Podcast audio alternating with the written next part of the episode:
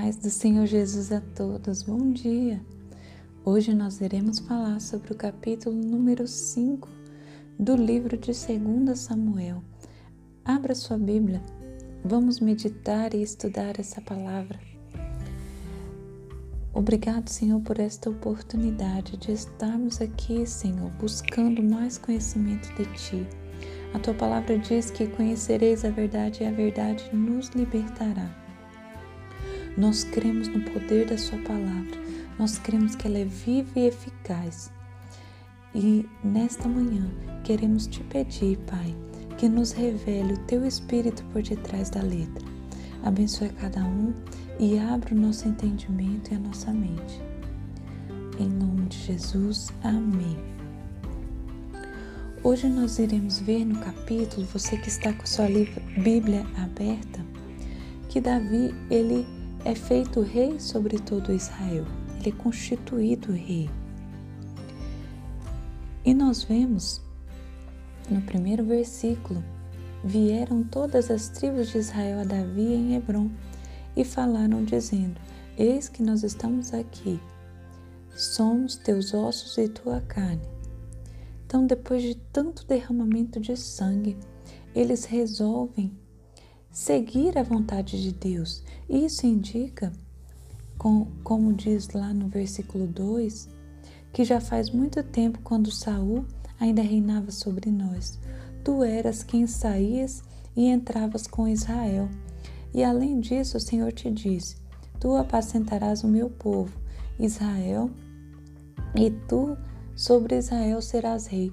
Os anciãos de Israel, eles já sabiam disso o tempo todo. Mas eles mesmo assim esperam sete anos e meio que Davi já era rei é, em Judá para tomar essa decisão. Então nós vemos que haverá no versículo seguinte a terceira unção de Davi como rei. A primeira ele foi ungido pelo profeta Samuel. Deus o envia até a casa de Jessé e Deus vai instruindo o profeta Samuel e ele chega a falar algo muito bonito. Lá no capítulo 16, versículo 7, o Senhor diz a Samuel: Não atentes para a sua aparência nem para a altura da sua estatura, porque o tenho rejeitado, porque o Senhor não vê como o homem, pois o homem vê o que está diante dos olhos, porém o Senhor olha para o coração. Isso é muito bonito porque é, Samuel, quando ele chega na casa de Jessé, ele vê o, os, os filhos de Jessé e dentre eles Eliabe. E quando ele vê Eliabe, que é, pelo que a palavra diz, que ele era um homem forte, era um homem que acompanhava lá os, os guerreiros juntamente com Saul, então ele tinha altura, ele tinha porte, ele tinha então, logo, diferente de Davi, Davi era ruivo, baixo, é, e ele não tinha a aparência de guerreiro. Então, o, o Senhor se comunica ali com, com o profeta Samuel, dizendo que ele via não como os, homens, os homens veem com o coração, mas com os olhos, perdão, mas com o coração. Deus enxerga o nosso coração. Deus, ele é onisciente. Ele sabe tudo o que pensamos, tudo o que sentimos, e ele conhecia o coração de Davi. E se fosse para Samuel ungir aquele que ele acharia adequado, ele não teria ungido Davi. Então nós vemos aqui que houve três unções, unção sobre a vida de Davi como rei. A primeira unção como rei foi essa que aconteceu através do profeta Samuel. É, Davi foi ungido segundo o coração de Deus e amando do Senhor para ir até lá. Davi ainda era muito novo, historiadores dizem por volta dos 15 anos.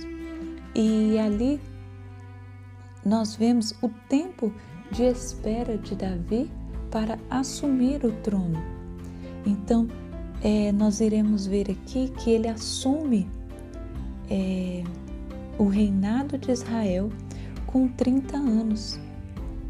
E vai dizer aqui que ele reina por 40 anos, sendo sete anos e meio em, em Judá, onde houve as, a segunda unção dele, em Hebron, e a terceira unção sobre ele foi esta do capítulo de hoje, é, em, em Israel. Então, Davi, nós vemos que ele é um tipo de Cristo.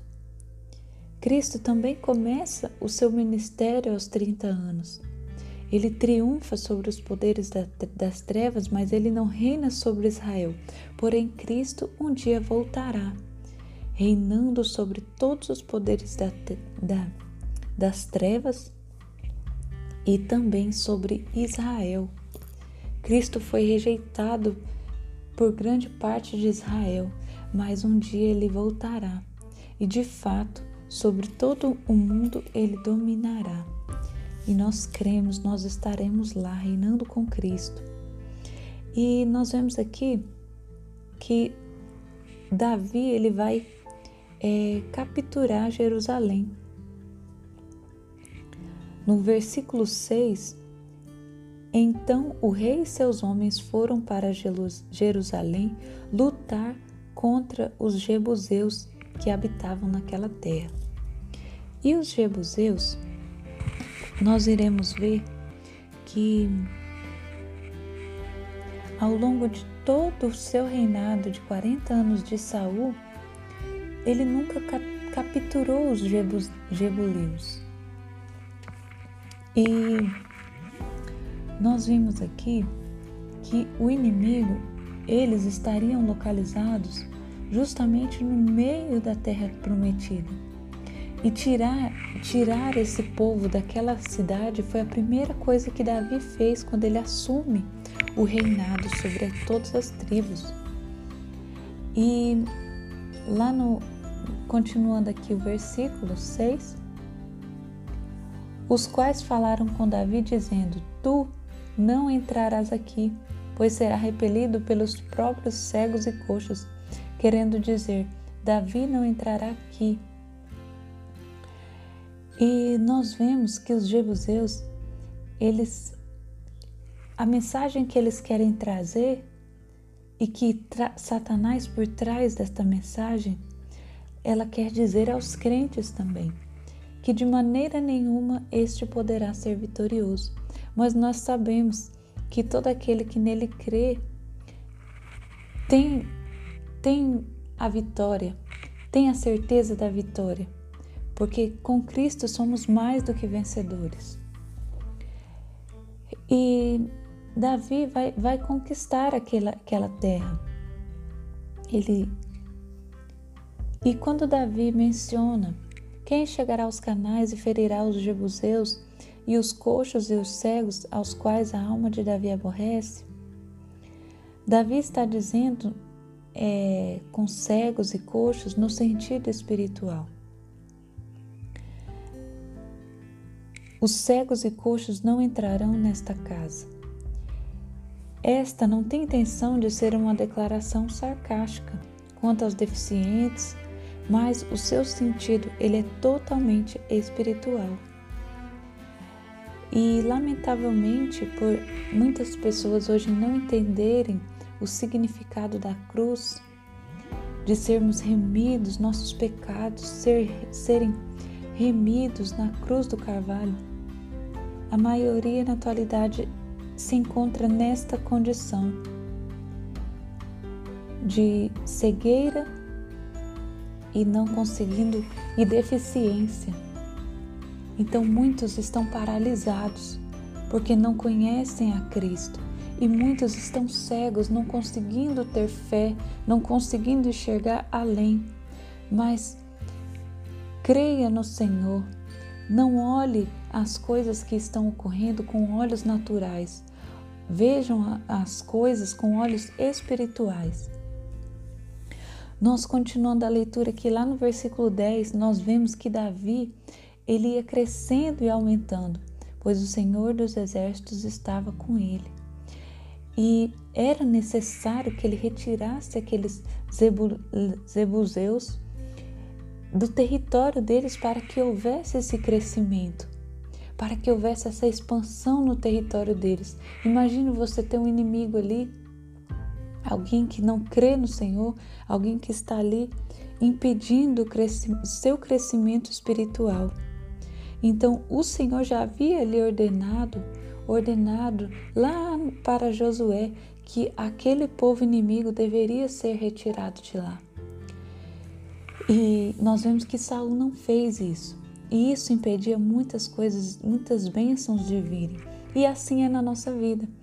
Quantas vezes há, coisas, há pessoas, há lugares que frequentamos que têm nos impedido, têm nos tirado da presença do Senhor. Que nós possamos nos analisar onde nós temos ido, o tipo de influência que aquilo tem tido em nossa vida